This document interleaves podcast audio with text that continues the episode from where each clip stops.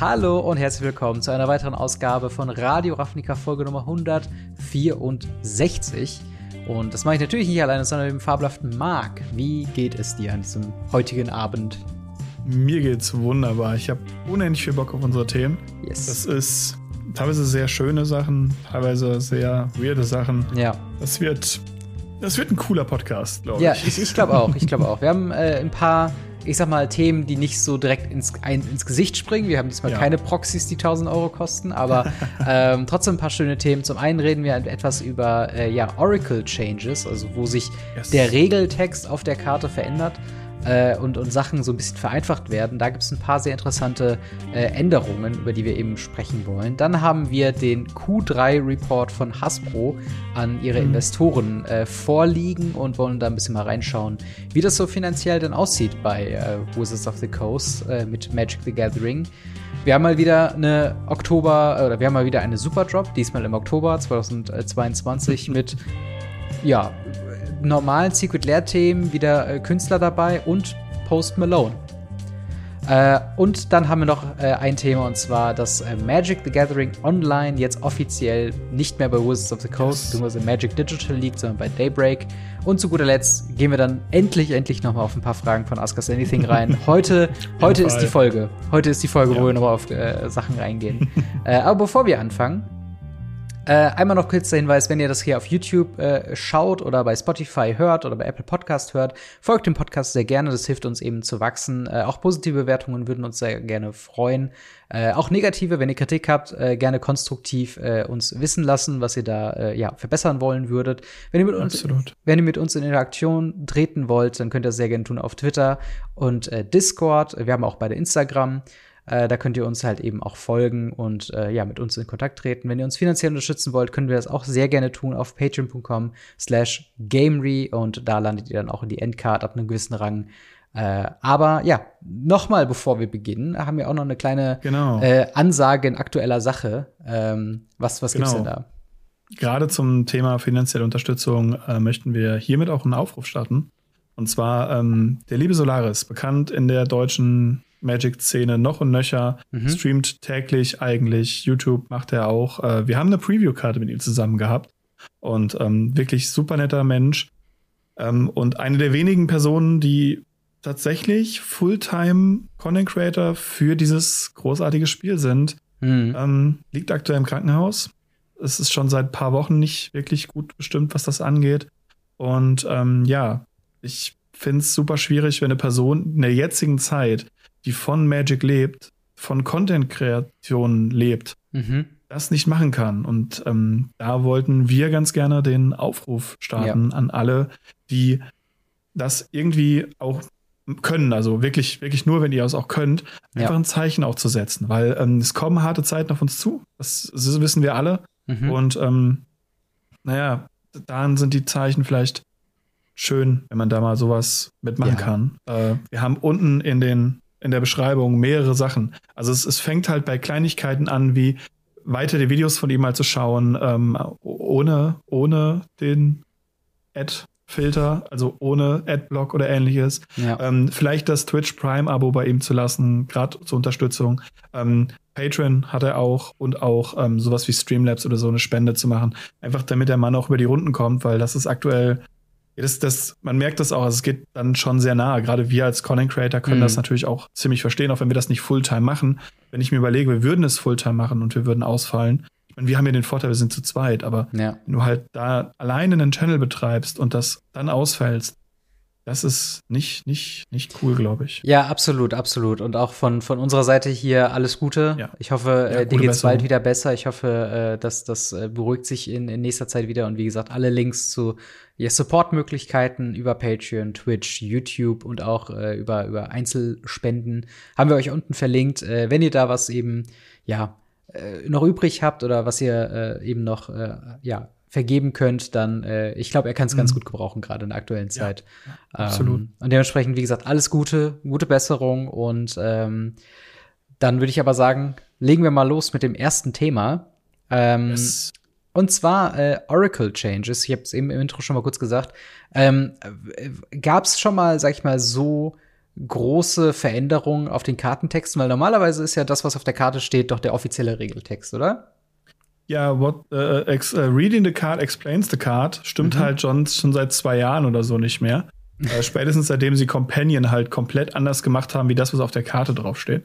Ähm, allerdings gab, haben wir darüber schon mal so ähnlich berichtet über das, was jetzt passiert. Beziehungsweise es ist auch schon ein paar Mal passiert. Ja. Und zwar ging es darum, um die Phyrexian. Die mhm. phyrexianischen Karten, beziehungsweise die ganzen Karten mit Infect, die ganzen Splicer und so weiter und so fort, die den, das, den, den Typen Phyrexian draufgeschrieben bekommen haben. Mhm. Ähm, genauso haben sie jetzt angefangen, mehrere Keywords zu nutzen ja. und draufzuschreiben. Genau, und das war halt so ein Thema, ähm, wo wir auch schon gesagt haben, es ist halt irgendwie ein bisschen komisch, gerade wenn man so eine Fähigkeit hat, die eben was sehr passend umschreibt. Man gewöhnt sich an diesen Terminus und auf einmal hast du eine Karte, die das dann wieder ausformuliert und man denkt sich so, mhm. warum? Und das haben wir jetzt in zwei Fällen. Ähm, einmal hat es quasi äh, Landfall erwischt. Äh, das klingt so negativ, aber eigentlich ist es ja eine gute Sache. Wo man sich jetzt quasi vor jeder, whenever enters, äh, Land enters the battlefield, ähm, X happened, könnte man eigentlich diesen Begriff Landfall eben packen. Das ist so ein Ding, mm. das wird jetzt bei Reprints der Karten, wo sich das halt eben angepasst hat im, im Rules-Text, wird das jetzt so aktualisiert da draufstehen. Also alle Landfall-Karten, die jetzt keinen Landfall drauf hatten, werden in zukünftigen Printings das eben drauf haben. Ähm, aber bei Landfall kann man immer noch sagen, da ändert sich ja mechanisch nichts. Das ist ja wirklich einfach nur so ein bisschen zur Einordnung, damit es halt alles rund mhm. wirkt äh, nach außen hin. Äh, steht da eben Landfall drauf und man kann das irgendwie leichter tracken, ob die Karte für einen interessant yes. ist oder nicht sehr viel interessanter ist ja der zweite Anders. Fall. Ähm, was, was hat sich denn da geändert?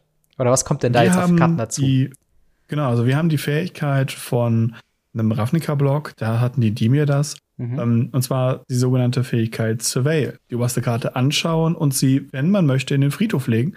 Also genau. Scry in den Friedhof statt unters Deck zu legen.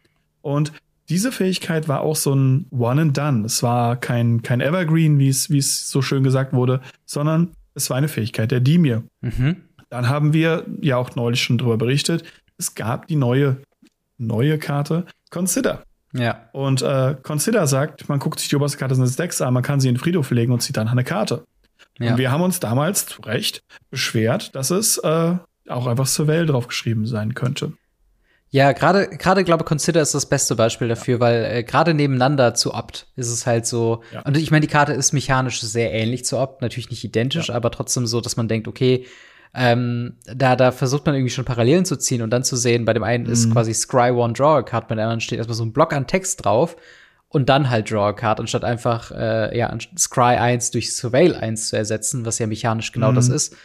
Ähm, äh, Finde ich halt jetzt eigentlich schön, dass sie diese Änderung machen. Äh, die Änderung geht tatsächlich noch weiter mit ein paar äh, weiteren Karten. Unter anderem dabei ist eben sowas wie Titan's Nest aus, äh, ich glaube, Ikoria war's.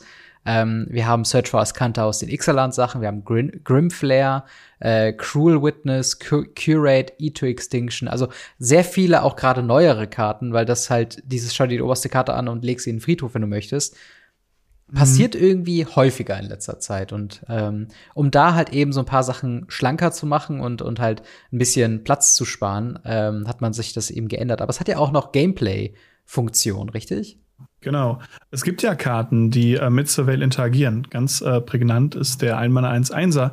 Der sagt immer, wenn du surveillst, kriegt er eine plus 1 plus 1 Marke. Und ja, das, das ist, ist halt jetzt eine Karte. Ne?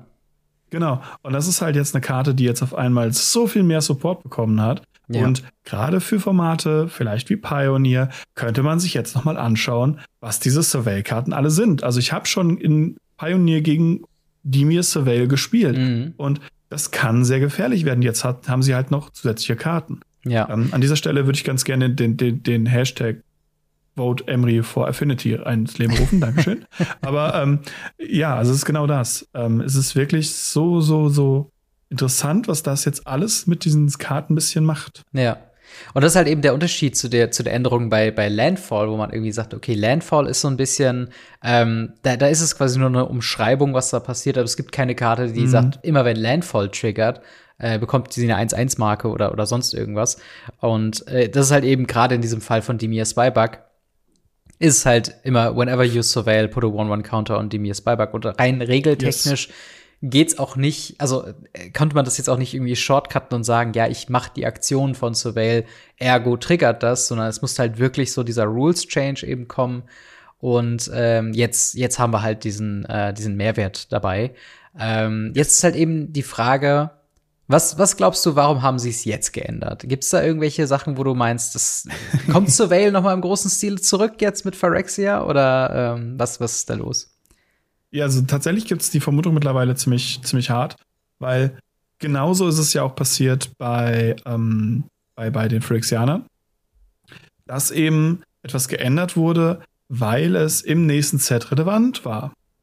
Hm. Und so ist es hierbei auch. Also ich vermute aktuell, dass sie Surveil jetzt das zweite Mal bringen werden, vielleicht auch Landfall das dritte Mal und äh, da halt einfach Einheit schaffen wollten. Weil ansonsten würde es wenig Sinn machen, dass sie mit dieser Fähigkeit anfangen. Also ja. es gibt Emery und andere Karten, die viel, viel relevanter wären, was das angeht. Und ja. ja also ich würde es vermuten, dass es Brothers War kommt. Also vielleicht, vielleicht nicht direkt Brothers War, weil ich glaube, dafür sind sie schon fast zu spät dran. Aber ähm, ja, irg irgendeiner Form von Surveil Support wäre auf jeden Fall interessant. Und vor allen Dingen habe ich jetzt Bock, noch mal in, ich glaube, Ravnica Allegiance war es, reinzugehen und mal yes. alles zu gucken, was sagt, hey, whenever you surveil, weil da gibt's mit Sicherheit irgendein Enchantments, die sagen, hey, whenever you surveil, äh, keine Ahnung, Scry noch mal oben drauf oder was weiß ich. Also da gibt's gewiss ganz viele Karten, die damit sehr gut funktionieren. Ähm, und, und ja, ich bin wirklich gespannt, was das für Gameplay-Implikationen eben hat. Äh, in derselben Ankündigung gibt's noch so ein paar Sachen, ähm, die sie dann einfach in den Rules-Texten geändert haben. Zum Beispiel Copying Legendary Permanence, ähm, wo sie quasi gesagt haben, äh, wenn du eine legendäre Permanente kopierst, äh, wird der letzte Satz mittlerweile weggelassen, äh, was quasi sagt, if that creature is legendary. Moment, warte mal instruct you to copy a, a, creature and then tell you it isn't legendary. Ähm, ja, das, das ist halt irgendwie, also sie, sie lassen halt so einfach einen Passus weg, der, glaube ich, so ein bisschen gedoppelt ist. Also, ähm, ja, das, das sind so kleinere Changes, wo ich jetzt nicht glaube, dass sich da großartig irgendwas verändert. Ähm, und sie haben hier noch so ein paar individuelle Rules-Text-Anpassungen gemacht von Infinity-Karten äh, was vielleicht noch relativ äh, relevant sein könnte. Also wenn, wenn da irgendwas ist, wo ihr denkt, okay, ähm, da wäre was dabei, was euch interessieren könnte, wir haben es auf jeden Fall unten äh, drunter verlinkt. Und äh, ja, schaut euch da gerne alle Änderungen dazu an. Ähm, wie regelmäßig glaubst du denn, sollte, sollten sie solche Oracle Changes machen? Ist das was, was du dir häufiger wünschen würdest oder eher so, lasst es so, wie es euch gedacht haben? Also gerade mit Thema Companion ist es ja wirklich so ein ganz großer relevanter Punkt, dass sie halt wirklich die, die Regeln signifikant geändert haben. Und es führt ja auch immer so ein bisschen zu Verwirrungen, weil halt eben die Karte nicht mehr das macht, was draufsteht. Genau, also das, das darf halt nicht so häufig passieren. Das war früher regelmäßig der Fall, dass äh, Erratas Karten wirklich gechanged haben oder Texte angepasst haben, teilweise auch Sachen rausgenommen haben oder eben verständlicher gemacht haben. Also äh, Chains of Mistopheles ist tatsächlich die, die, die eine der, der bekanntesten Karten, weil die Originalkarte funktioniert halt einfach nicht. Mhm. Und ähm, sie musste erratet werden, damit sie funktioniert. Bei hier, dieser Aktion, finde ich es halt gut, weil sie halt Evergreens erschaffen. Und ja. wir haben ja seit, seit, seit Jahren, Jahrzehnten kann fliegen. Zu fliegen. Ja. Gemacht. Ja. Oder kann Kreaturen blocken, als ob sie Flugfähigkeit hätte.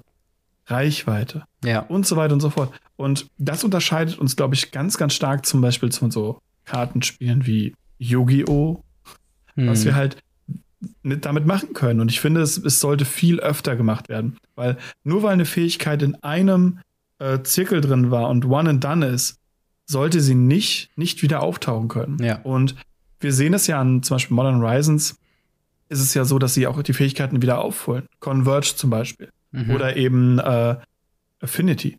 Ja. Ganz präsent, die ja auch in da wieder aufgetaucht ist.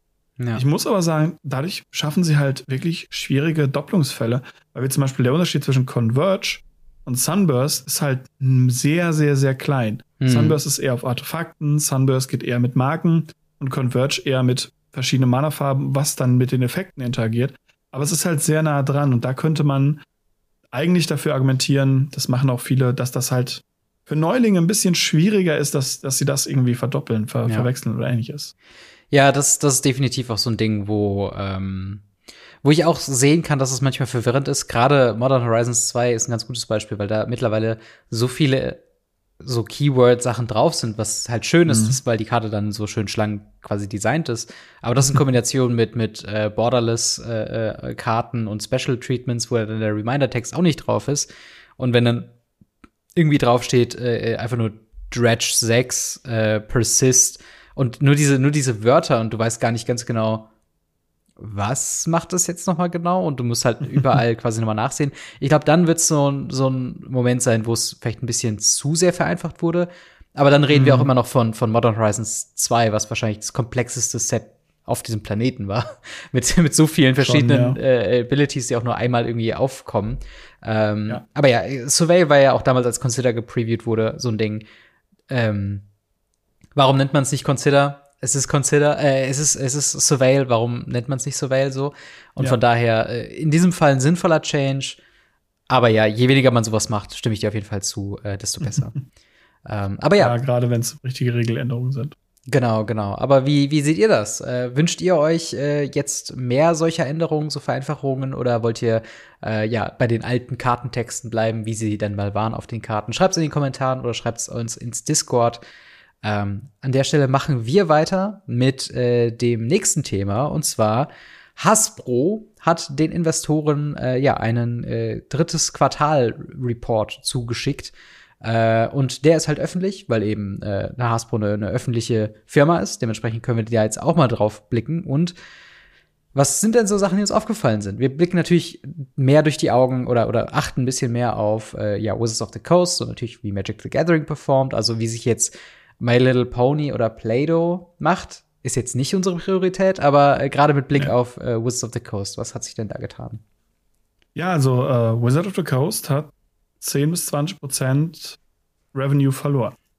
Ja. Also weniger Geld gemacht, äh, weniger wert sein. Die Aktien sind ja auch zwischenzeitlich ähm, alleine durch die Ankündigung ihrer äh, Kauf äh, 60 Proxys für 1000 Dollar mhm. mega in den Keller gegangen. Hier sind sie nochmal in den Keller gegangen. Also es ist wirklich so, dass die Stakeholder aktuell wirklich, wirklich Geld verloren haben, einfach, mhm. ähm, weil sie an diese Firma glauben, die irgendwie nicht mehr an sich selber glaubt, weil also ich habe das mir das durchgelesen und äh, ich bin auf, auf eine Aussage gestoßen, da wurde ich fast sauer. Mhm.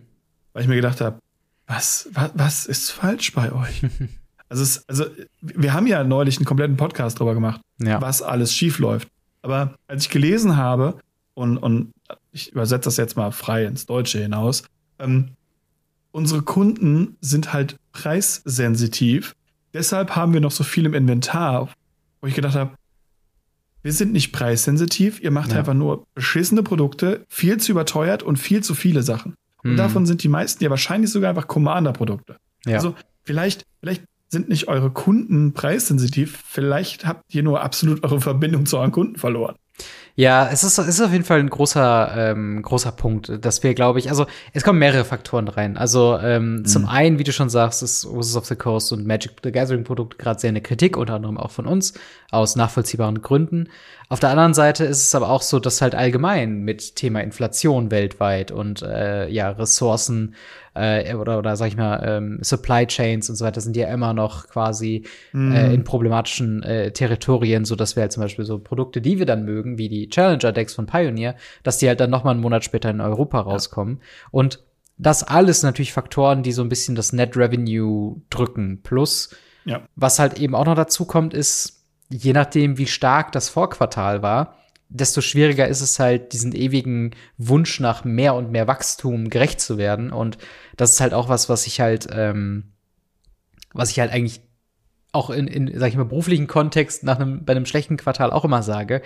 Man schaut sich mal das Vorquartal an, wenn das halt enorm bombastisch war, wo ich noch weiß, wir haben vor nicht allzu langer Zeit darüber gesprochen, dass es halt Wizards of the Coast sehr, sehr gut geht.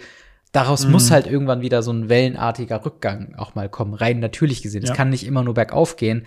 Dann sind wir aber wieder bei einem börsennotierten Unternehmen, was halt eben, ja, da, da, da interessiert es halt die Neuinvestoren nicht und, und die Auf- und Absteiger, ähm, äh, in, in die, die halt sich Holdings kaufen oder was auch immer, ähm, die interessiert es natürlich nicht, wie der Wellengang der Firma allgemein ist, sondern die wollen nur Wachstum. Es geht nur um Maximierung. Und da, mhm. da beißt sich halt so ein bisschen äh, äh, ne, die, die, die Katze in den Schwanz, äh, wenn es halt irgendwie dann heißt, okay, wir verdoppeln jetzt äh, das Revenue innerhalb von fünf Jahren. Dann hat man gemerkt, okay, das hat ja schon nach zwei Jahren funktioniert. Dann sagen wir uns jetzt für die nächsten zwei Jahre, wir verdoppeln es wieder. Und mhm. solche Aussagen sind halt schwierig umzusetzen und gleichzeitig das Spiel gesund zu halten. Und das ist halt so ein Faktor, den sehen wir halt, oder den haben wir halt auch schon in vielen Produkten so ein bisschen vermutet. Und jetzt zeigt sich vielleicht die erste ähm, Bewegung dahingehend. Also es wird halt ja. wirklich spannend zu sehen, wie halt das vierte Quartal wird, ehrlich gesagt, weil das genau. ist halt dann Weihnachtsgeschäft und ja. Genau, also da habe ich auch tatsächlich die Zahlen von letztem Jahr rausgesucht, mhm. ähm, von Q3. Und da sieht man auch, dass äh, Q3 2021 das schlechteste war. Mhm. Auch mit einem Down damals von, ich glaube, 5 bis 7 Prozent. Ich finde halt die Zahl sehr interessant mit zwischen 10 und 20 Prozent. Und teilweise bis 20 Prozent hoch, muss ich sagen, das ist krass. Also hm. normales Auf und Ab kann ich verstehen. Aber ein Fünftel, ein Fünftel ist, ist, ist bei den Beträgen, von denen wir reden, ja. immens viel Geld. Und ähm, ich musste ziemlich hart lachen, als ich ein, Quote gefunden habe, ähm, den ich auch mit ins, bei uns jetzt reingeschrieben habe. Äh, ich, musste, ich musste so hart lachen. Hm. Das war Hasbro 2021, This Product is not for you. Consumers 2023, Your Product is not for us. Mhm. 2025 Hasbro, wait a second. ja, ja, auf jeden Fall. Also auch nur um das nochmal klar zu sagen, wir sind beide keine Finanzexperten. Also ne, ob das jetzt gesund oder schlecht für die Company ist und wir gucken uns auch nur ein Segment an. Das können wir ja nicht realistischerweise begutachten, aber es ist natürlich als Fans immer schon interessant, wie gut macht sich die Firma dahinter. Und so ein bisschen formt sich halt auch schon wirklich die Narrative so ein bisschen darum. Und deswegen mhm. ist es halt so, ja, ähm, wie, also es gab ja auch zum Beispiel diese Initiative von dieser, von dieser Hedgefund, äh, die irgendwie Rescue Wizards oder sowas, wir haben da auch über, mhm. berichtet, ähm, die dann irgendwie, äh, ja, Wizards of the Coast freikaufen wollte von Hasbro oder da irgendwie äh, hoher Stakeholder drin sein wollte. Ähm, was natürlich in dem Kontext von, wie man eben sowas realistischerweise macht, komplett lächerlich war, dass das funktionieren könnte. Aber die Kritikpunkte sind ja da. Also die, ja. die, die Werte und, und ich meine, offensichtlich wäre es so leicht, Kunden so zufriedenzustellen, indem man die häufigsten genannten Kritikpunkte korrigiert. Aber auf der anderen Seite sind die Kritikpunkte ja auch nur da, weil sie profitabel waren in der Vergangenheit. Mm. Und das ist halt jetzt die Frage, ja, geht der, der Trend weiter? in Arena. Ja, ja, genau, sowas halt. Aber ich meine, glaubst du, glaubst du, dass der Trend weitergeht oder glaubst du, dass das jetzt nur ein kleiner, kleiner Dip ist und alle machen sich drüber lustig und wir sind dann im nächsten Jahr äh, Q2 dann wieder auf vollem, vollem Kurs, dass es wieder bergauf geht mit, mit Magic the Gathering? Ich glaube, es ist schwierig. Ich glaube, sie haben äh, gerade jetzt mit den Ankündigungen von Magic 30 sehr, sehr vielen Leuten einfach vors Gesicht gestoßen. Mhm. Und ähm, man wirft immer vor, dass Wizards keine Connection zu ihren Fans hat. Sehe ich nicht so. Ähm, ja. Die Leute werfen Wizards immer vor, dass sie in ihrem Elfenbeinturm sitzen und äh, überhaupt nicht mit den Leuten interagieren können. Glaube ich auch nicht. Ich glaube, da sind wirklich, da sind Köpfe dabei, die wirklich, wirklich klug sind, wenn es darum geht, Marketing zu machen. Auch zum Beispiel ähm, ein Faktor, der aktuell sehr starke Wellen auf äh, Twitter, Facebook und auch Instagram schlägt, ist ähm, die Werbung, die Wizards aktuell macht immer wieder zum Beispiel zur Game Nights, worüber wir letzte Woche berichtet haben, mhm. ähm, verlinkt Wizards of the Coast offiziell auf Amazon. Mhm. Ja. Auch in Deutschland. Überall. Ja. Und da gibt es ganz, ganz viele Leute, die einfach drunter schreiben, so, ja, cool, dass ihr die Local Game Stores unterstützt. Ihr wisst schon, die Leute, die euch groß gemacht haben, die Leute, die für euch da waren, für wie die überhaupt ein Spiel geworden seid. Hm. Und da muss ich halt sagen, ja, aber irgendwann ist da halt dann auch vorbei. Also, da, ja. Ich ja. arbeite ja selber in einem Local Game Store und ich muss sagen, das ist halt irgendwann, ist das halt an dem Punkt, wo man dann halt schauen muss, wie, wie geht man weiter? Und dann geht man halt an größere Stakeholder. Man kann sagen, Amazon hat so viel Platz, da können sie auch einfach Inventory abkippen mhm. und so weiter und so fort. Ja, plus halt, es gibt ja auch, ähm, ich weiß jetzt nicht ganz, wo das zu der, ob das zur selben Marke gehört, aber äh, ich glaube, Monopoly ist ja auch Hasbro. Und das ist ja so ein bisschen genau das Modell, was wir jetzt halt auch sehen mit so äh, ja, Initiativen wie Universes Beyond, mit den Secret Lair Drops, mit dem äh, Vertrieb über äh, Amazon, über quasi Fachgeschäftshändlern. Also keine Ahnung, also nur weil das quasi den, den Liebhabern missfällt, muss es ja nicht unbedingt eine, eine sinnlose Business-Entscheidung sein. Es ist halt nur die Frage, was will man?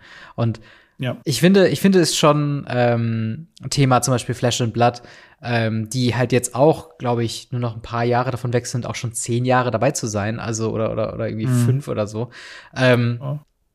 Und und die da, da hast du halt den, den, den Chef von, von, wie heißt das nochmal, Legends Retold oder so, oder ähm, der, der sagt Legends halt in Interviews halt so von wegen, ja, ähm, wir machen nur vier Sets pro Jahr, weil das halt das Maximum ist, was halt Spieler verkraften können. Da geht's halt nicht um, mhm. wir müssen unsere KPIs und unsere äh, anderen Indikatoren erreichen, deswegen mehr Produkt gleich mehr Sales.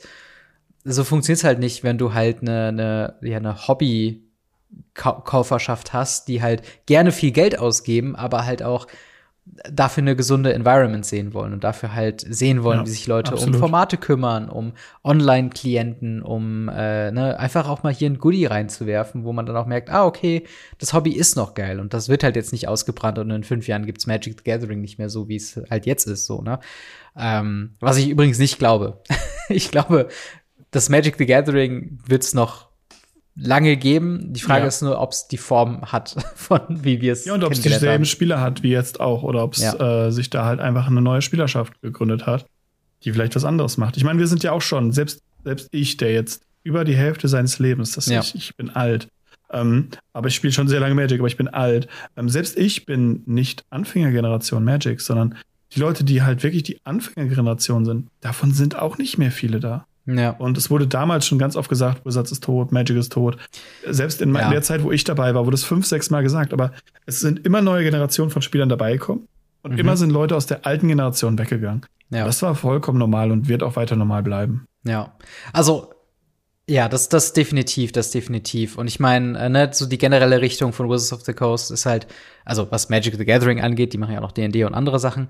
Aber was jetzt gerade Magic the Gathering angeht, das ist natürlich was, ähm, da können wir auch nur unsere Meinung irgendwie widerspiegeln. Wir wissen im Endeffekt ja nicht, wie die Zukunft aussieht. Und Thema Secret Lair Drops und Universe Beyond, ne, nur weil sie jetzt halt in der Kritik stehen, muss es nicht heißen, dass es nicht auch eine Möglichkeit ist, zu neuer Größe irgendwie zu kommen und dass es dann halt auch vielleicht gar nicht so schlimm ist, dass wir ein Herr der Ringe-Set bekommen, dass wir Warhammer 40k-Decks jetzt haben, äh, die ja eigentlich auch sehr positiv aufgenommen worden sind. Also ähm, bei vielen diesen News ist Fun Fact halt einwerfen. Bitte? Darf ich, darf ich dazu kurz einen Fun Fact ja, ja, einwerfen, den ich festgestellt klar. habe?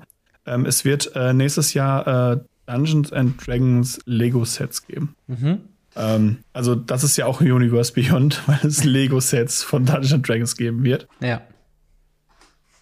Ja, es ist, es ist auf jeden Fall krass. Also, ich meine, auf der anderen Seite ja auch irgendwie cool, weil warum nicht so? Aber ja. es wirkt schon ein bisschen bizarr, weil auch Lego ja häufig verglichen wird, ne? Von wegen, ja, ihr habt jetzt quasi ja. nur dieses Klemmbausteinsystem und verkauft es an andere Marken. Und so, ne, Magic the Gathering hast du jetzt halt das Mana und, und, und Spielsystem und das wird verkauft jetzt an andere Marken. Aber so drastisch würde ich es nicht mal sehen. Also, ähm, aber diese haben die schon dieselben Marketing-Manager. Sie machen dieselben Moves seit Jahren. Und ja, äh, ja. das mit den Lizenzen reinholen, das ist auch neu und nicht neu und so weiter. Genau. Aber grundsätzlich gibt ja auch der Erfolg beiden Firmen einfach recht. Ja, ja. Also da können, da können wir sagen, was wir wollen. Da können wir noch so sagen, okay, Hasbro hat in Q3 jetzt was verloren und die haben die, die Playerbase enttäuscht und alle sagen, oh mein Gott, äh, mhm. 20 Prozent meines Geldes ist weg und so weiter und so fort. Am Ende des, Jahres, beziehungsweise in Q1, Q2 nächsten Jahres ist neuer Start und mhm. dann werden sie wieder Erfolg haben. Ja. Da gehe ich ganz stark von aus. Und was halt man, was man auch wirklich sagen muss, ähm, nur weil quasi die, die generelle Richtung, also wenn, anders gesagt, wenn ich, wenn ich eine Sache von Legacy gelernt habe, ist, dass egal wie schlimm die Entscheidungen sind, es gibt immer dieselben äh, Knallköpfe, die das, das gleiche Format seit Jahren spielen und die es halt auch einfach lieben und selbst organisieren und halt eben dabei sind. Und ähnlich sehe ich es halt jetzt auch mit so Sachen wie äh, jetzt bei mir in dem Fall jetzt gerade Pioneer, wo es halt, ne, ja. ich gehe jetzt das kommende Wochenende auf eine Store Championship. Ich war letztens noch bei der Qualifier-Event so. Und das passiert alles parallel zu sehr vielen Commander-Produkten, zu Secret Lair, zu Universe Beyond. Und ich kann einfach Magic weiterspielen, weiter genießen und das alles einfach ausblenden. Und das ist eigentlich so das Gesündeste, wie man, glaube ich, daran angeht. Also nicht, dass das irgendwie sein, ja. weil ich auch viele Kommentare in letzter Zeit lese, die sagen so, ja, das lohnt sich ja gar nicht mehr mit Magic. Magic macht schon Spaß, man muss sich halt bewusster und selektiver mit den Themen auseinandersetzen. Und jetzt, wenn wir, wenn wir jetzt gerade auf diese, auf diese Präsentation eben schauen, auf einen Q3-Report von, von einer Firma, ähm, das muss nicht unbedingt ein Repräsentant sein, ob man selbst persönlich Spaß hat mit Magic the Gathering oder nicht. Wenn ihr mit eurer Commander Playgroup jede Woche Spaß habt, ist das absolut fein. Und selbst wenn ihr euch ab heute keine weitere Magic-Karte mehr kauft, ist es auch fein. Ihr könnt trotzdem noch jahrelang mit Magic the Gathering Spaß haben. Und ich glaube, mhm. das, das ist doch ein ganz guter, ganz guter Weg nach vorne, oder? Ja, finde ich auch. Und äh, kann es auch nur bestätigen. Egal wie schlimm es ist, äh, alles kommt und geht, äh, Magic bleibt. Genau. Das kann ich nur bestätigen. So, so sieht's doch aus. Aber wie seht ihr das? Äh, wie kritisch haltet ihr den aktuellen Weg von, von Hasbro und Wizards of the Coast in Bezug auf Magic the Gathering? Beeinflusst das euren Spaß an den verschiedenen Formaten, die ihr spielt? Und ja, einfach nur um positive Kommentare zu befürworten. Was ist eure absolute ja. Lieblings-Magic the Gathering-Karte? Schreibt's in die Kommentare oder ins Discord. ähm, wir ziehen aber mal weiter. Yes. Äh, zu neuen Secret Lair Super Drops. Äh, diesmal die Oktober Super Drop 2022. Wir haben eine ganze Menge. Wir haben äh, viele, viele verschiedene Themen. Äh, wir werden wahrscheinlich nicht auf alle individuell eingehen, deswegen hier schon mal der Hinweis. Wir haben es euch unten verlinkt äh, zu der Seite, wo ihr eben euch alles angucken könnt, ob da was eben dabei ist. Wir werden jetzt hier so ein bisschen nur highlighten und darauf eingehen, welche Themen die so grob haben. Äh, plus, wir haben schon über ein paar geredet, sprich die Warhammer Secret Lair Drops. Äh, da haben wir mm. in der mhm. letzten Folge, also im letzten, äh, in der letzten Woche drüber geredet. Wenn ihr das noch nicht gehört habt, dann hört doch noch mal rein. Warum denn nicht? Aber was ist dir dann so, ähm, ja, was, was, was fällt denn so ins Auge bei dieser Superdrop? Ja, natürlich die Warhammer. Da, über die haben wir schon geredet, um das ja. einfach direkt aus den Füßen zu haben. Ähm, kommen drei Warhammer-Sets, haben wir schon drüber geredet, mhm. über die Karten. Ähm, ja, und dann äh, würde ich einfach direkt die Bombe von vornherein platzen lassen, weil das ist das, womit sie viel geworben haben. Ja. Wir haben schon sehr, sehr oft darüber berichtet, dass äh, Post Malone, einer der erfolgreichsten Musiker aller Zeiten aktuell, mhm. ähm, einfach ein Magic-Fanatiker ist. Ja. Und der hat jetzt zwei eigene Secret Layer Drops. Das eine ist ein wunderschön und gleichzeitig absolut hässlicher Single Drop, meiner Meinung nach. und wir haben ein paar Karten. Ähm, also, das, worauf ich anspiele, ist, sind die, die Basic Lands. Mhm. Ähm, es sind wirklich, wirklich schöne Basic Lands. Aber warum da mit einem Adding drauf rumgekritzelt wurde und dann unten als Künstler Post Malone auf. Also, ja. Nee, absolut nichts gegen Posty. Absolut nicht. Der kann das Spiel ja lieben und der bringt das Spiel ja nach vorne und so weiter, aber kann ich die bitte ohne dieses Gekrakel haben? Bitte? Ja, ich die ja. Hübsch. Das ist halt so ein bisschen der Appeal von diesen, von diesen Basic Lines. Ich bin da auch kein großer Fan von. Ähm, aber es hat so ein bisschen den Charme von signierten Karten, weil ja auch ja. häufig, häufig gerade so Basic Lines, die werden dann unten in der Textbox so ein bisschen unterschrieben, um das Artwork nicht äh, zu beschmutzen, in Anführungszeichen. Aber ja, ich, ich stimme dir dazu. Das sind sehr schöne Old Border Basics. Ähm, und, und ich hätte gern noch eine, Vision, äh, eine, eine Version ohne gehabt, aber ich bin ja. auch nicht der größte Post Malone-Fan, deswegen, äh, ich glaube, wahrscheinlich ist dieses Produkt nichts für mich. ähm, aber äh, genau, aber tatsächlich einfach äh, noch noch die andere Sequel finde ich fast schon spannender, denn ja. ich weiß, ähm, weil er war bei einem bei einer Show, ich glaube, was war das denn? War es Game Nights oder sonst irgendwo, wo auch Commander mitgespielt oh. hat? Wahrscheinlich ähm, Game Nights, ja. Irgendwie sowas oder Tabletop Jogs oder sowas, irgendwie sowas war das. Ähm, und, und er hatte ja schon eine individuelle, also ein Geschenk von Wizards of the Coast bekommen, wo anstatt Sir the Enchanter war es Post the Enchanter und das war quasi seine Likeness im Artwork und die haben da extra eine Karte designt. In diesem Stile bekommen wir jetzt nicht Sir the Enchanter, aber ja, vier andere Karten, die eben äh, anders benannt werden. Äh, was, was haben wir denn da für Karten bekommen? Wir haben äh, Krieg, Son of Yawgmoth, der jetzt Post Son of Rich ist, wo ich auch dachte, okay, ist Sohn des Reichen. Okay, ähm, dann haben wir die Bolas Zitadelle, die zu Post Citadel wird. Mhm. Dann haben wir Leshka, Leshrak Sigil, was ich überhaupt nicht kannte, die Karte, mhm. zu Post Sigil. Mhm. Und dann haben wir ein Jet Medaillon. Ja. Ähm, Finde ich ziemlich krass, weil das Jet Medaillon ist tatsächlich eine der teuren Karten und den Foil auch wirklich was wert, genau wie das, wie der, wie der, wie der Krieg. Mhm. Ähm, das ist tatsächlich ein ganz schönes Mono Black Secret Layer. Es ja. ist wirklich ein schönes Teil. Und ich bin mal gespannt, wenn die Leute das aufmachen, ob dieser Zur, und das wäre das Interessante, was ich finde, unten als Hidden Dreck in dem Oh, Commander drin, ja. äh, in dem Single Layer drin ist. Das wäre halt das Coole dabei. Ja, das, das wäre wirklich spannend. Das wäre wirklich spannend. Ähm, ich finde auch tatsächlich die Kartenauswahl, also was du schon sagst, ne, also Kriegson of Yawgmoth ist halt eine spielstarke Karte, macht halt alle einen schwarzen Mana zu Phyrexian Mana. Bolas the Citadel ist so ein, war, war so ein bisschen so ein Sleeper-Hit aus, ich glaube, War of the Spark und ist ja mittlerweile auch Ja. so, ein, so ein absolutes Staple in Commander und auch in anderen Formaten, wo es halt Mhm. einfach eine Game-Ending-Threat sein kann. Ähm, und allein, dass die beiden schon da drin äh, sind in so einer Post-Malone-Version, ähm, da, da- das ist, glaube ich, so ein Punkt, wo ich so ein bisschen conflicted bin. Weil wir haben jetzt in demselben Kartenspiel, es wird so ein bisschen wie dieses Cardboard-Crack-Comic, worüber alle mal reden, so Ja. von wegen, hey, ich habe hier SpongeBob, der kämpft gegen, keine Ahnung, äh, äh, Wendy's Logo und dann hat er noch irgendwie Starbucks Coffee als Artefakt oder so. So langsam kommen wir in so Richtungen, wo du jetzt quasi ein Commander-Match hast, wo du Rick von, von Walking Dead gegen Rio von Street Fighter, äh, mit Post Malone, der Real-Life-Künstler Post Malone-Rapper, äh, Post Malone in der Command Zone quasi, plus dann noch Mhm. eine Magic-IP gegen Ursa oder so. Nö, du, wieso? Du kannst auch einfach Warhammer nehmen. Also Oder Warhammer, sind- ah, ja. tatsächlich hatten wir diesen Fall äh, gestern, Tag der Aufnahme, äh, war ich beim Geburtstagsstream vom, vom lieben Mars, vom Off-Topic Commander dabei. Und ähm, da hatten wir genau den Fall. Da hatten wir, äh, da, da fehlten nur noch die, die Kinder von, von, von Stranger Stinks am Feld. Genau, ja. Wir halt Warhammer hatten, wir hatten äh, Ken von, von dem äh, Street Fighter und so weiter und so fort. Ja. Aber das so, okay, demnächst haben wir dann noch Optimus Prime und, Und Post schon- Malone. schon.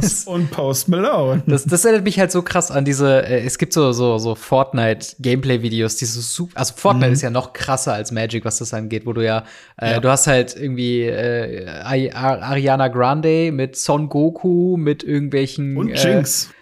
ja, ja, genau, mit, mit, mit anderen Charakteren. Und das ist halt wirklich wild, weil da auch noch Clash of, of Styles mit drin ist, mit so reinen Ja. Anime-Figuren von, von diesen Dragon Ball Z-Sachen und dann halt Real-Life-Persons. Und ja, das ist, äh, ich, ich bin mal gespannt, wie, wie, wie sich das tatsächlich oder, oder wie viel man das durchschnittlich so in, in einem Local Game Store oder sowas dann sehen wird. Ähm, aber ja, Mhm. die, die Auswahl muss man auf jeden Fall sagen, ist gut. Äh, wie bei immer bei Secret Lair ist, glaube ich, so durchgehend unsere Meinung. Wenn es euch gefällt und ihr ein halbes Jahr bis länger, je nachdem, was ihr bestellt, äh, darauf warten könnt und euch der Preis es eben wert ist. Es ist, glaube ich, bei den Non-Foils immer noch 35 Euro und bei den Foils ist es 45 oder 50 Euro oder so. Äh, sie sind auf jeden Fall nicht mehr so günstig wie ganz am Anfang. Ja, ja, das, das, das äh, goes without saying fast schon. Ähm, aber ja, das, das ist halt eben das Ding. Ne? Wenn ihr große Post Malone-Fans seid, dann, äh, dann, dann schaut, schaut rein. Wahrscheinlich werden wir sie in dieser Form nicht mehr bekommen. Ähm, aber äh, äh, tatsächlich ja auch spannend. Ich bin wirklich gespannt, ob wir ähnliche News sehen werden wie damals bei The Walking Dead, wo es ja irgendwie hieß, dass sehr viele Walking Dead-Fans sich das gekauft haben. Ob jetzt die vielen Post Malone-Fans eben sich das auch kaufen werden, wenn sie, selbst wenn sie kein Magic spielen. Äh, Keine Ahnung, was wäre da dein, dein Bet? Ob, ob das passiert oder Ich, nicht? ich glaub's nicht. Ich glaub's nicht. Wizards wird sich das wünschen, aber ich glaub's nicht. Ich Ja. glaube tatsächlich, dass wir hier ein Produkt haben, äh, ähnlich wie vieles andere, was halt, also die Post Malone-Fans, die wissen ja mittlerweile, dass der Magic spielt. ja. und dass der Magic liebt und dass der ganz viel damit macht. Das, das wäre so, als würde äh, Logan Paul eine, eine Pokémon-Karte bekommen und auf Mhm. einmal sagen, ja, jetzt, wo Logan Paul das macht, äh, kaufe ich mir jetzt Pokémon, weil der hat jetzt eine Karte. Nein, du, wenn du, wenn du Logan Paul machst oder magst Ja. und du vorher schon beim Pokémon-Hype dabei warst, dann hast du vorher schon mit Pokémon angefangen. Genau Ja. dasselbe sehe ich hierbei auch tatsächlich. Vermutlich, Ähm, ja. Ähm, Anders, anders sehe ich das tatsächlich immer noch bei den Künstlern. Ja. ähm, die wir ja drin haben. Weil ähm, gerade die gibt es in, in dieses Mal auch in Japanese, und zwar Mhm. beide Künstler Special Guests, die wir haben. Ja. Und ähm, da haben wir einmal Junji Ito, Mhm. äh, relativ bekannt anscheinend. Ja, also ich habe den Namen auch schon mal irgendwo gehört, aber äh, ich kann es auch nicht genau zuordnen. Aber äh, krasse Artworks, das kann man auf jeden Fall schon mal sagen. Absolut. Und äh, sind wirklich, wirklich auch gut. Also das ist ja wirklich Wahnsinn, was da teilweise bei rumkommt Ja. äh, für, für Artworks, weil es halt alles so in so einem schwarz-dunkel gehalten ist. Hm. Und die Kartenauswahl ist sick. Ja. Was ist denn Also, alles drin? Wir haben, wir haben einen Thoughtseize, was absoluter Staple in so ziemlich allen Formaten ist. ja. Ähm, wir haben einen Doomsday, was einfach ein saugeiles, saugeile Karte für, für Legacy ist, auch ein sehr gutes Deck aktuell. Hm. Wir haben Plaguecrafter, der ich immer noch in sehr, sehr vielen Commander-Decks sehe, genau wie den Carrion Feeder, Und der Karen Feeder kann sogar auch im Legacy gespielt werden. Ja. Das sind alles spielbare Karten im Gegensatz zu anderen Secret Layer, über die wir nicht reden werden, ähm, weil da nichts drin ist, worüber man reden kann. Ähm, sind das hier vier spielstarke Karten in vier sehr, sehr krassen Artworks, die es halt auch in Japanisch gibt. Genau, und vor allen Dingen mal wieder alles Mono Black. Also vielleicht ergänzt sich Mono das Black, ziemlich ja. gut mit der, mit der Posty Secret Lair, wenn man so seine, seine Mono Black Commander Decks irgendwie aufwerten möchte. Ja, Doomsday hat mich auch überrascht. Das ist ja auch irgendwie so ein, so ein Staple in Legacy, ne? Also es ist ja, Ja. auch keine Karte, die man irgendwie auch vom, vom reinen Power-Level her irgendwie unterschätzen sollte. Ähm, Absolut nicht. Wie, wie ist das so finanziell bei der, bei der Secret Ledger? Äh, also, ich glaube nicht, dass Carrion Feeder und Blackcrafter sonderlich teuer normalerweise sind, aber Doomsday und Nee. Thoughtseize, die sind schon ein bisschen was wert, Ja. oder? Also Doomsday ist zwischen 10 und 15 Euro schwer und Thoughtseize unter 25 Euro kaufen, Ja. glaube ich, die ganzen Leute ihre Thoughtseize, äh, die sie haben wollen, also über 25 Euro. Deswegen, es ist schon Das ist, gut. Das ist schon gut, Es auf ist jeden schon Fall. wirklich gut. Ja. Vor allem muss ja bei sagen, das sind ja auch wirklich Full Arts. Ja, Das ist ja auch nicht mehr Ja. Gott gegeben, dass, das, dass die Karten Full Art sind. Wir hatten ja auch schon ähm, welche, die halt, also von den Special Guests, die halt trotzdem in, im Rahmen blieben. Ach, ja, total. Ähm.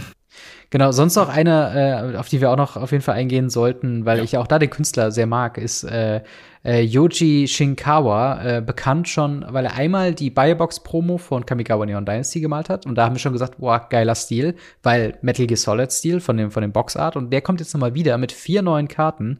Mit äh, Tezzeret the Seeker, Phyrexian Metamorph, äh, Skullclamp und Solemn Simulacrum. Alle in diesem Yes. geilen ja, weißer Background, Konzeptionszeichnungen, aber auch irgendwie ja nostalgisch halt eben durch dieses äh, äh, durch diese dieser Bezug zu Metal Gear und halt eben durch seine Art, wie er zeichnet. Auch eine sehr starke äh, äh, Secret Lair Drop rein von der künstlerischen Aspekt. Ich weiß nicht, ob die Reprints also ich glaube, Tezzeret ist, glaube ich, nicht so krass. Ich weiß, Skullclamp ist halt auch ein absolutes Staple, genauso wie Solemn Simulacrum. Äh, ich weiß nicht, Ja, wie sieht's bei Phyrexian Metamorph halt aus? tot. Äh, Also Metamorph ist nicht mehr so teuer, seit der in Double Masters 1 als äh, die schlechteste Boxtopper überhaupt gerankt wurde, die du ziehen konntest. ähm, äh, Ja. Den, den äh, Simulacrum haben sie auch tot geprintet. Den gibt's ja sogar in M21 in einem Special Artwork. ja. Ähm, Skyclamp. Skyclamp kriegst du immer zwischen 5 und 10 Euro für. Hm. Je nach Edition. Und Tesseret ist halt auch nicht so der krasseste Dude. Finanziell auf jeden Fall wesentlich schlechter wie Ja. Shunji Ijo.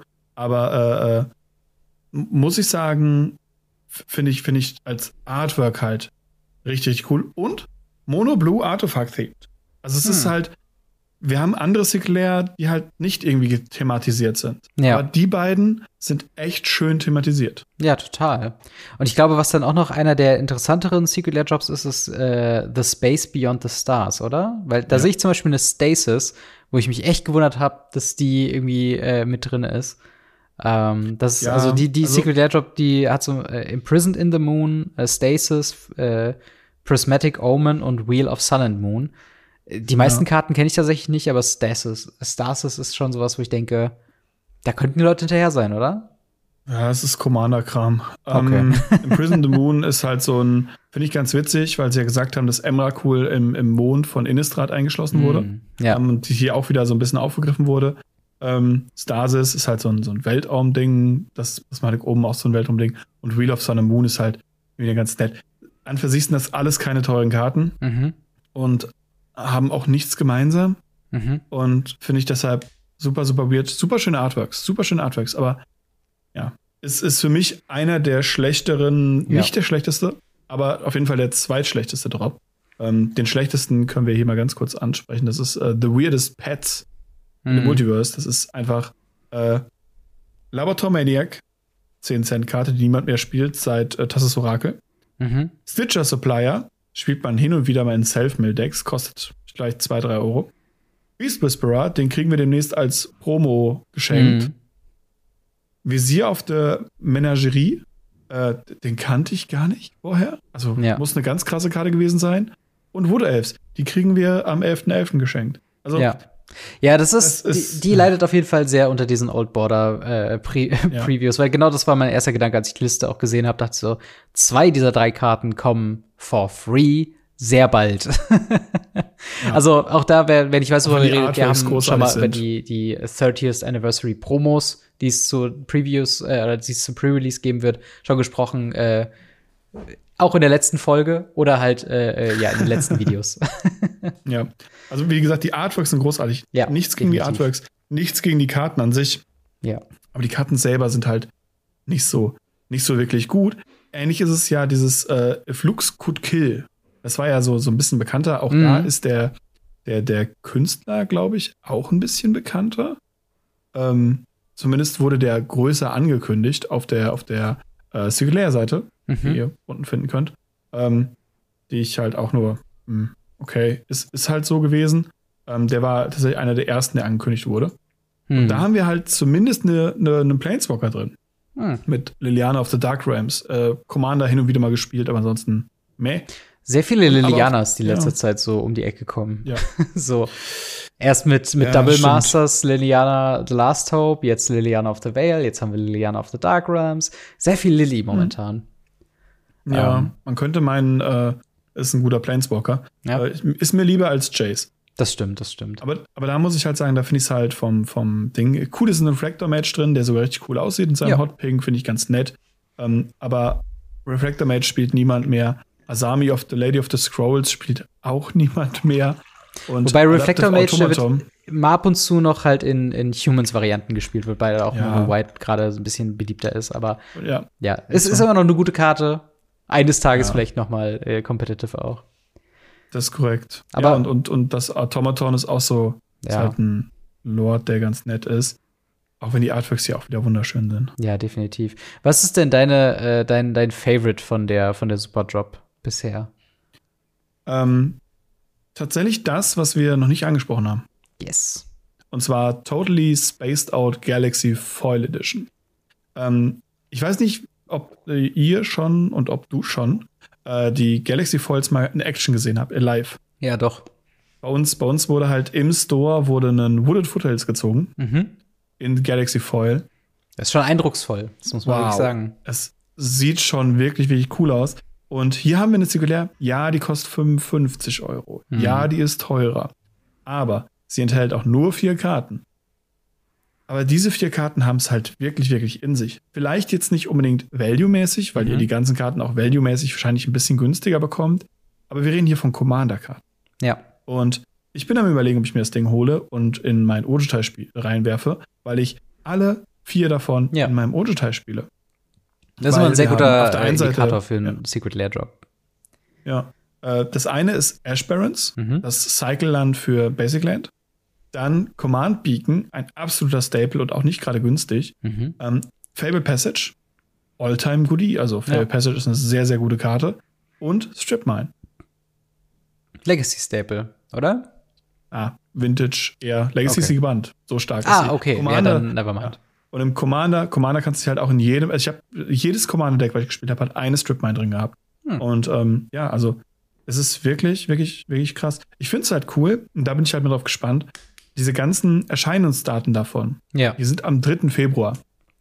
Ich bin die ganze Zeit überlegen, ob ich mir welche hole und an meinem Geburtstag, dem 4. Februar, einfach mm. selber dann ein Geschenk mache. das das wäre natürlich, das würde sich zeitlich sehr gut anbieten. Ähm, yes. Ja, das, genau, das ist auch ein ganz guter, gut, ganz guter Punkt. Die ganzen Singular Drops, die sind jetzt noch, ich glaube, 27 Tage oder, oder knapp einen Monat äh, jetzt verfügbar. Also ihr habt noch ausreichend Tage, Zeit. Tag des Aufzügen. Genau, äh, ausreichend Zeit, um euch da irgendwie zu informieren, ob das, ihr euch das wirklich holen wollt. Wie gesagt, Liefersachen, wie du schon sagst, ne, es wird halt erst nächstes Jahr kommen. Äh, und wir haben ja auch immer noch den unaufgelösten Fall der äh, Tales äh, I Win Coins You ja. Lose äh, Geschichte. Wobei der mittlerweile ein Datum ist. Ich glaube, ich habe gelesen, äh, 24. Oktober soll die verschickt werden. Meinte irgendjemand What? im Reddit hat eine hat eine äh, Update-E-Mail bekommen. Ähm, also vielleicht kommen die bald an. Okay, ich bin gespannt. Ich bin gespannt. Ja. Äh, wenn ja, ich werde es berichten, natürlich. Ja, ja, definitiv, definitiv. Aber das ist auch, jemand hat auch, was das angeht, eine, eine, eine lange Liste mal gepostet und meinte so, Produkte, die alles rausgekommen sind, seitdem ich das bestellt habe. Und dann so, Kamigawa, Kamigawa Commander Decks. Dann, also von dann Ja. Streets of New Capenna, Streets of New Capenna Commander Decks, Baldur's Gate mit den Commander Decks, Warhammer Commander Decks. Das ist so, so viele Commander Decks wurden geprintet. Und das eine, was Ja. teurer war, ist noch nicht verschickt worden. Aber ja, das sollte Ja. auch bald kommen. Dementsprechend, äh, ja, wenn es euch interessiert, schaut rein. Wir haben es euch unten in der äh, Videobeschreibung verlinkt. Ähm, und da auch natürlich die Frage an euch. Ist da was dabei, was ihr äh, denkt, das würdet ihr euch dazu holen? Mögt ihr das Artwork oder die Artworks von äh, Junji Ito oder von äh, Yoji Shinkawa oder seid ihr Post Malone Fans und holt euch die Post Malone Secret Lair Drops? Lasst es uns wissen in den Kommentaren oder im Discord. Und jetzt haben wir noch ein äh, kleines Thema für alle unsere Magic Online Fans, denn äh, Magic the Gathering Online ist äh, so ein bisschen der der ältere, größere, aber nicht so beliebte Bruder von Magic Arena und äh, wir reden auch recht selten über Magic äh, über Magic Online, Ja. äh, weil es auch wenig irgendwie zu berichten gibt da, aber man muss sagen, es ist eigentlich schon einer einer der der der Grundfeste von Magic, gerade wenn man halt über Daten redet, über Metadaten, über äh, Beliebtheit und so weiter, weil es ist quasi Mhm. für jedes nicht rotierende Format von Vintage bis Pioneer mit Legacy, Modern und allem drum und dran und selbst Pauper oder sowas. Das wird meistens zu sehr großem Prozentteil eben da gespielt und da lernen wir halt viel über Decks. Ähm, und äh, genau, ich weiß nicht, äh, wie ist deine Haltung zu Magic Online und hast du das letzte Mal geöffnet? Äh, ist schon ein bisschen länger her. Ich muss dabei sagen, Magic Online ist halt das Rückgrat von ganz, ganz vielen Formaten. Ja. Ähm, das beste Beispiel äh, war jetzt in der Neuzeit mit äh, Minsk und Bu, der lange Zeit Mhm. ja. lang ein 5-Euro-Planeswalker war, ähm, weil er auf Magic Online nicht verfügbar war und die Leute sie nicht testen konnten, ihn nicht testen konnten und äh, nicht spielen konnten und einfach nicht wussten, ob diese Karte gut genug ist oder nicht. Ja. Und erst als der auf Magic Online kam, haben die Leute gemerkt, hey, der ist ziemlich broken. Ja. Und seitdem ist der halt im Preis explodiert. Ja. Auch in Paper. Deswegen, es hat Einfluss. Dieses, Total, dieses total. Programm hat Einfluss. Und das ist halt eben das Ding auch, ne, wir haben letztens noch über Pauper Bannings gesprochen, die Mhm. hauptsächlich darauf zu basieren sind, dass halt eben mehr Leute Pauper auf Magic Online spielen. Und ähm, ja, genau. Und wir haben vor ungefähr einem Jahr eine Ankündigung bekommen, darüber haben wir auch berichtet, dass äh, Magic Online von äh, der Magic Digital Sparte von Wizards of the Coast äh, abgetrennt werden soll und zu einem neuen Publisher gehen soll, der da heißt Daybreak. Die kennt man von äh, ja, Titeln wie EverQuest 2, Herr der Ringe Online, D&D Online. Also äh, so ein bisschen haben die den Ruf, äh, Nur da gehen. erfolgreiche. Bitte? Nur erfolgreiche Online-Plattformen.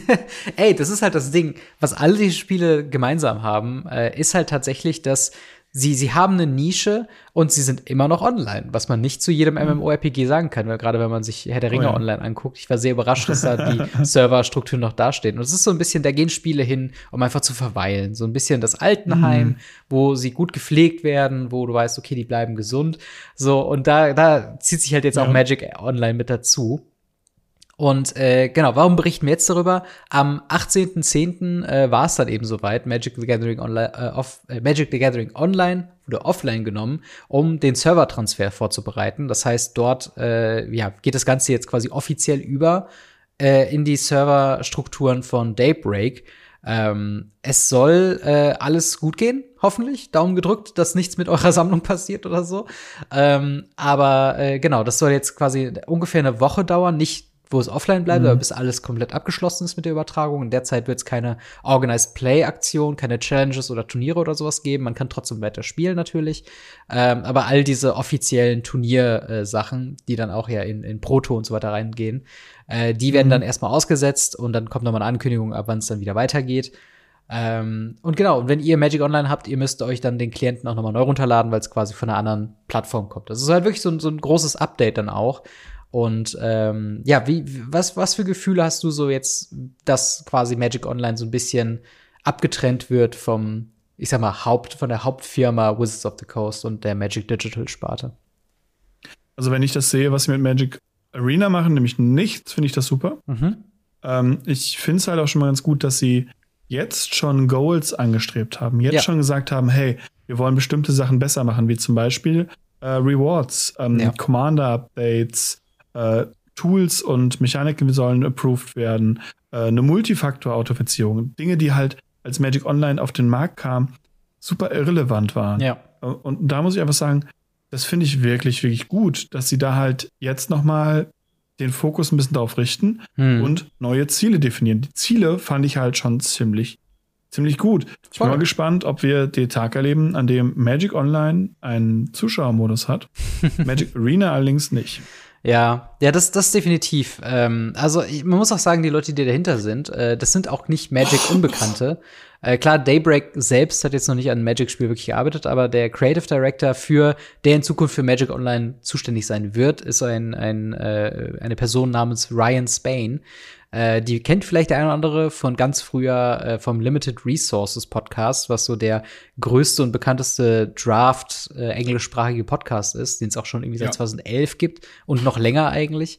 Ähm, das heißt also, er hat schon jahrelang Magic Online gespielt und spielt wahrscheinlich aktuell immer ja. noch Magic Online. Und das ist halt eben so der Punkt, ein ganz großer Faktor, den sie auch so sich mit reingeschrieben haben, was jetzt auch zum Beispiel den Rest von 2020 angeht. Es gibt so ein paar Produkte, wie es wird ein Bundle zu kaufen geben, wo man die ganzen Transformers-Karten kaufen kann, die es ja auch in Paper geben wird.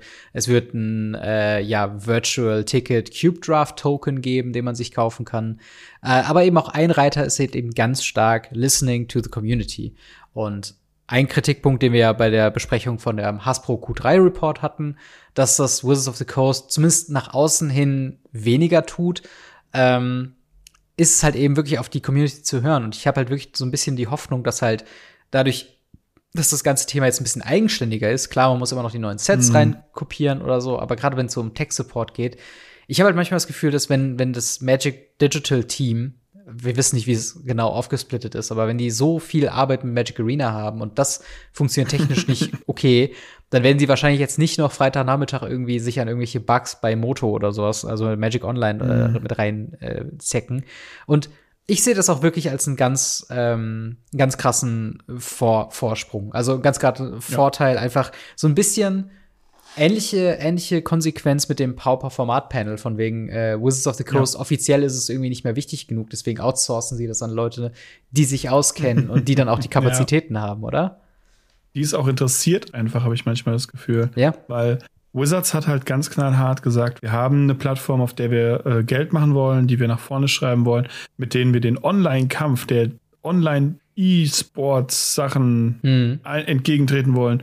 Und das wird Magic Arena sein. Jetzt haben sie halt dieses, dieses, dieses Kind am Bein, das nur quengelt. Ja. Und auf der anderen Seite steht halt der doch etwas mittlerweile in die Jahre gekommene, keine Ahnung was für Tabletten nehmende große Bruder in der Ecke und sagt, mir ist alles egal. Ja. Also es ist halt tatsächlich einfach so eine Familiengeschichte, so eine ja. kleine. Und ich muss sagen, ich finde zum Beispiel schon mal ganz cool, dass sie jetzt sagen, hey, ähm, Brothers War bringt direkt die Transformer mit rein. Ja. Weil daran hat es ganz oft gescheitert, dass es solche Bundle überhaupt nicht gab. Mhm. Dass es äh, nur über Draft reingekommen ist, wenn es Draft gab.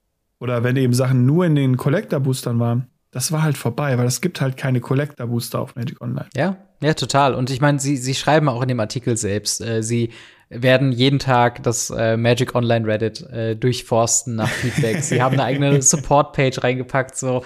Äh, also sie, sie, sie geben sich sehr bemüht. Das kann man auf jeden Fall ihnen ja. äh, nicht vorhalten, dass sie da kein Interesse hätten. Ähm, sondern halt wirklich, sie sagen, okay, äh, wir wollen halt, äh, dass das halt auch weiterhin gut genutzt wird. Es soll jetzt kein, das, mhm. das, das geht jetzt nicht dahin, um zu sterben, sondern es kann jetzt hier halt so ein bisschen, ja, nochmal auf neue Liebhaber quasi treffen. Und sie reden auch sehr viel über ja. den Onboarding-Prozess, was ja immer der Running Gag ist oder warum ich auch Magic Online nicht spiele. Es äh, kommt halt so vor wie so eine 2001er Software. Ähm, und halt nicht mehr, nicht ist mehr es. artgemäß. Und da wollen sie halt Quality of Life ja. Improvements machen. Rewards auch für Casual Player, die halt nicht an Turnieren Interesse haben. Und das sind, das klingt alles sehr, sehr gut, ist quasi der Tenor. Mhm. Und ähm, Absolut. Genau, dementsprechend auch die Frage an euch, habt ihr jetzt Interesse, euch Magic Online nochmal anzuschauen, jetzt wo das in Händen von Daybreak ist? Oder sagt ihr, ich warte erstmal ab und ich bin eigentlich auch schon ganz happy, wie ich momentan äh, entweder Free-to-Play auf Arena oder auch nicht Free-to-Play auf Arena spiele. Und äh, Magic Online wird mich so oder so nicht reizen. Schreibt uns sehr gerne in die Kommentare oder ins Discord. Wir kommen nach langer, langer Zeit endlich doch noch mal zu yes. ein, zwei Fragen. Ask us anything. Ähm, wo können die Leute sich denn dran melden, wenn sie Fragen an uns haben? in äh, dem Discord, von dem wir die ganze Zeit reden. Discord, Discord, Discord. Genau. Und zwar im Gamry slash Radio Ravnica Discord. Link in der Beschreibung. Ähm, dort haben wir einen Bereich, der heißt Ask Us Anything. Der ist für uns da. Wir haben auch den Bereich Ask the Community oder hm. ähm, Fragen an die Community. Da könnt ihr an die Community schreiben. Und ähm, wir haben da einen Bereich Ask Us Anything, wo ihr eure Fragen uns stellen könnt. Sie müssen nicht Magic-relevant sein. Das genau. ist so ein FAQ, was wir immer wieder machen, äh, was wir mal wöchentlich gemacht haben, was aber durch eine hohe, hohe, hohe Informationsflut von, von Wizards aus Seite nicht passiert ist. Ja. Und äh, ja, dann wird früher oder später wird eure Frage in diesem Podcast vorkommen und wir werden sie beantworten. Genau. Und ganz kurz nochmal Thema Discord. Es bilden sich gerade mehrere Formatligen. Also yes. das ist auch was, was ich sehr, sehr gerne beobachte. Ich glaube, Legacy ist gerade in Arbeit. Ich habe schon eine Pauper-Liga genau, Legacy, noch mal Pauper gelesen. Und Pioneers genau. aktuell. Also wenn das nach was klingt, worauf ihr Bock habt, dann schaut auf jeden Fall vorbei. Und selbst wenn ihr keine Liga spielen wollt, es gibt ja auch noch Casual Play und Leute eigentlich immer, ja. die Bock haben zu spielen. Aber wir fangen jetzt mal an mit der ersten Frage, beziehungsweise auch zwei Fragen, die wir recht schnell abhaken können, weil darüber haben wir schon geredet. Einmal von Sparky Bytes, ähm, dort wird geschrieben, äh, Have you noticed that Wizard started keywording surveil since today? Also Frage wurde am 15.10. gestellt. Uh, this buffs all cards that trigger or somewhat surveilling. What's your opinion on that? Wir haben eben drüber gespro gesprochen, über den großen Oracle Change. Von daher ja. äh, müssen wir es hier, glaube ich, nicht wiederholen. Ähnlich wie von Lyrics 868. Äh, was haltet ihr von den Bannings von Meathook Massacre im Standard und Yorin und Modern? Da hatten wir auch eine spezielle Folge in unserem Livestream letzte Woche.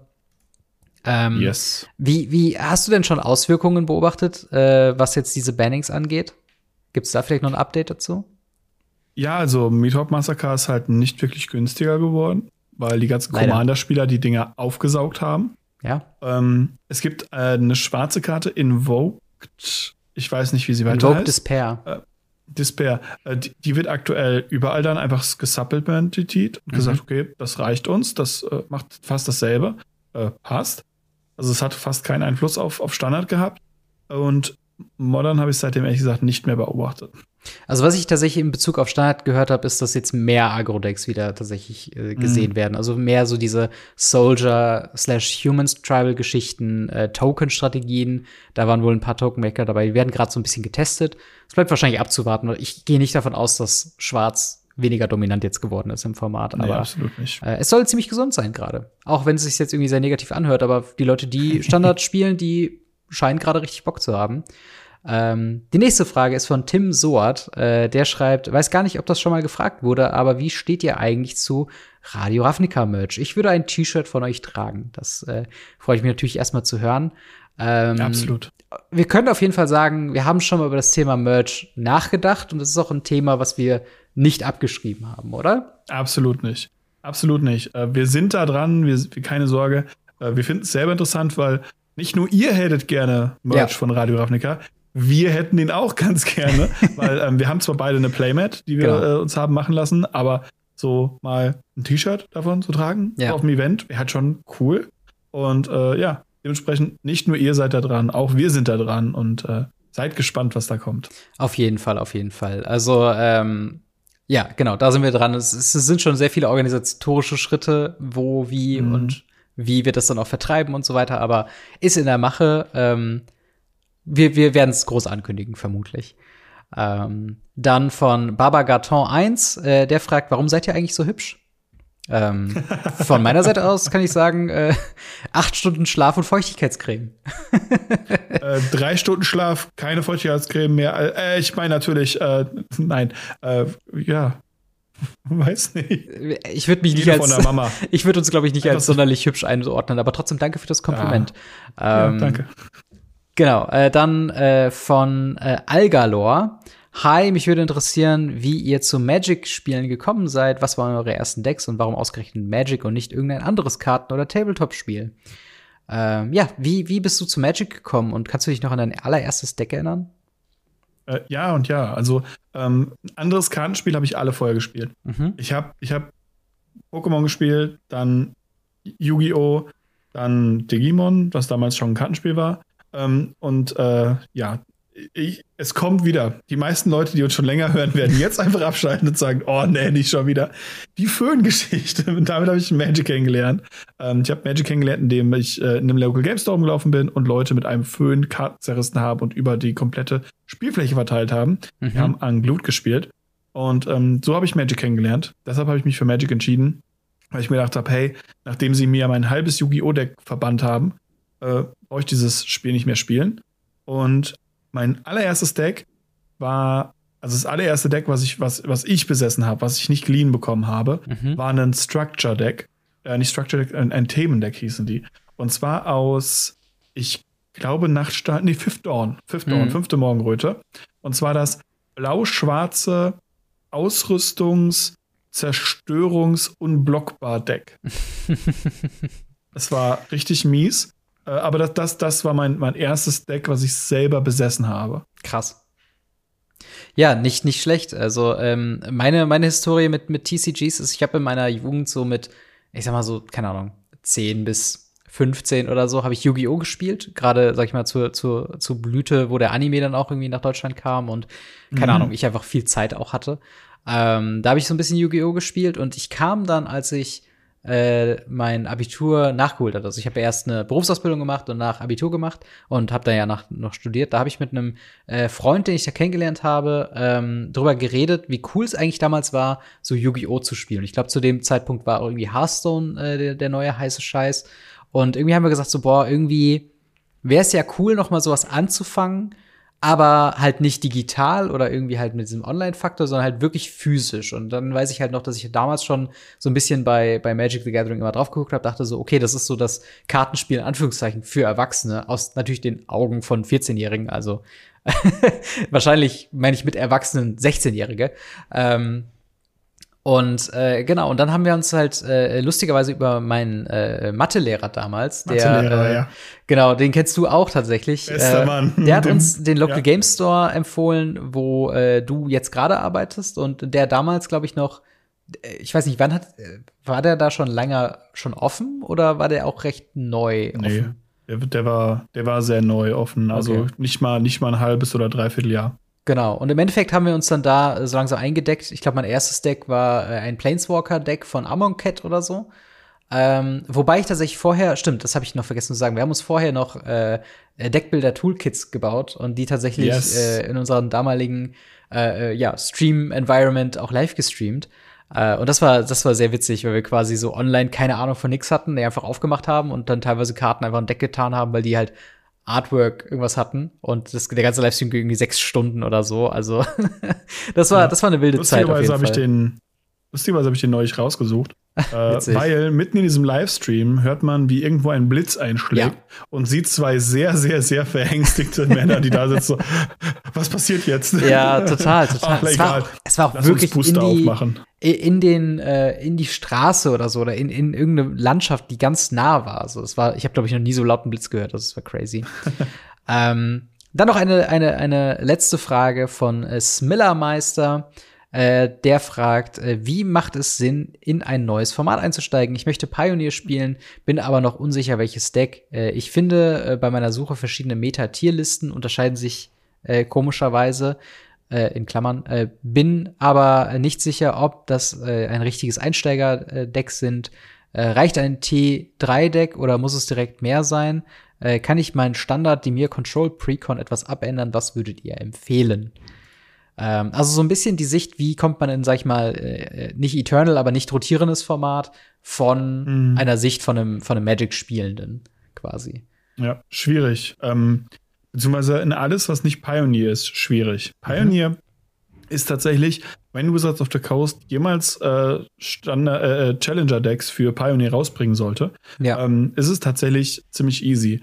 Weil die, äh, ich finde die wirklich gut. Ähm, die bringen meistens auch einfach Spaß mit rein. Mhm. Gerade Pioneer hat zwar eine Meta, ist aber noch immer, noch immer so neu, dass man auch ganz ohne Probleme mit einem Standarddeck rüberwechseln kann. Ja. Oder eben auch ähm, mit, mit seinen alten Karten von vor vier, vier Jahren oder so immer noch mithalten kann. Mhm. Oder eben, wenn man gar nichts hat, über so ein, so ein Challenger-Deck wirklich einen Einstieg findet. Ja. Die anderen Formate würde ich jetzt mal ausklammern, weil die sind doch das ist, das ist eine, da können wir einen eigenen Podcast drüber machen, ja, der mehrere total. Folgen hat. Total, total. Also Pioneer würde ich da jetzt auch wirklich, ist auch das beste Beispiel, weil wie du halt eben sagst, ne, äh, im Endeffekt, das Wichtigste ist bei einem Formateinstieg, ist halt das Format in irgendeiner Form zu spielen. Und das muss nicht direkt, also man muss die Erwartungen einfach unterschrauben, ist, glaube ich, so das Ding. Ne? Man, man sollte jetzt nicht ähm, quasi ein Deck selbst bauen und sofort erwarten, äh, auch nur quasi 2-2 zu gehen bei einem FNM oder so. Oder äh, sondern es ist auch vollkommen okay, das erste Mal richtig eben aufs Maul zu bekommen von anderen Decks, aber sich trotzdem mhm. immer, also nicht dann irgendwie zu Rage quitten und dann sagen, nee, das ist ein Scheißformat, das gucke ich mir nicht an, sondern halt wirklich ähm, zu schauen, was wird gespielt, sich vielleicht auch mal unterhalten mit anderen Spielern oder so. Mhm. Was sind so Staple-Karten, die man sich vielleicht schon mal zulegen kann oder die man vielleicht hat, aber noch nicht bedacht hatte oder so. Äh, natürlich Meta-Game-Sachen äh, können auch auf jeden Fall helfen, aber äh, ja, ich glaube, es geht nicht besser als die, die äh, Challenger-Decks, ähm, die immer noch spielbar sind. Also die alten, äh, es gibt natürlich ein paar Strategien wie Auren oder so, die sind jetzt nicht mehr so so stark, aber ich meine, man kann sie trotzdem spielen. Und äh, ich wette, ihr könnt damit Leute noch bei FNM überraschen, die nicht darauf vorbereitet sind, auf einmal wieder gegen Auren äh, zu kämpfen und dann Turn 3 einen 16-16 Lifelink fliegenden Vigilance-Typen dazu haben. Ähm, also ja, im Endeffekt spielen, spielen, spielen, spielen, spielen ist die erste Devise und das Deck ähm, mhm. erstmal, was du hast oder Precons, die es eben noch im Laden gibt, äh, einfach nur halt, ums ans Spielen zu kommen. Und der Rest löst sich, glaube ich, davon. Ähm, Absolut. Aber ja, das äh, bringt uns auch quasi schon ans Ende äh, von Radio Ravnica Folge 164. Wenn ihr an dieser Stelle noch Fragen habt, dann äh, kommt doch auf jeden Fall ins Discord, kommt in die Gruppe und äh, spielt entweder mit äh, anderen fabelhaften Leuten verschiedene Magic-Formate oder stellt uns eben Fragen für den Podcast. Link dafür in der Videobeschreibung und äh, an der Stelle nochmal einen ganz besonderen Dank an unsere Patreon-Gold-Unterstützer, namentlich General Götterspeise, Buster Madison, EasyReader24, Jan, Jan, Erik und Faria. Vielen, vielen Dank für euren monatlichen Beitrag äh, zum Support von Radio Ravnica. Und natürlich auch vielen, vielen Dank an dich, Marc, für eine weitere Woche Radio Ravnica. Immer wieder gerne. Und wir hören bzw. sehen uns nächste Woche wieder an dieser Stelle mit noch mehr Magic News und was immer noch so passiert in der Welt von Magic the Gathering. Bis dahin, haut rein. Ciao. Ciao, ciao.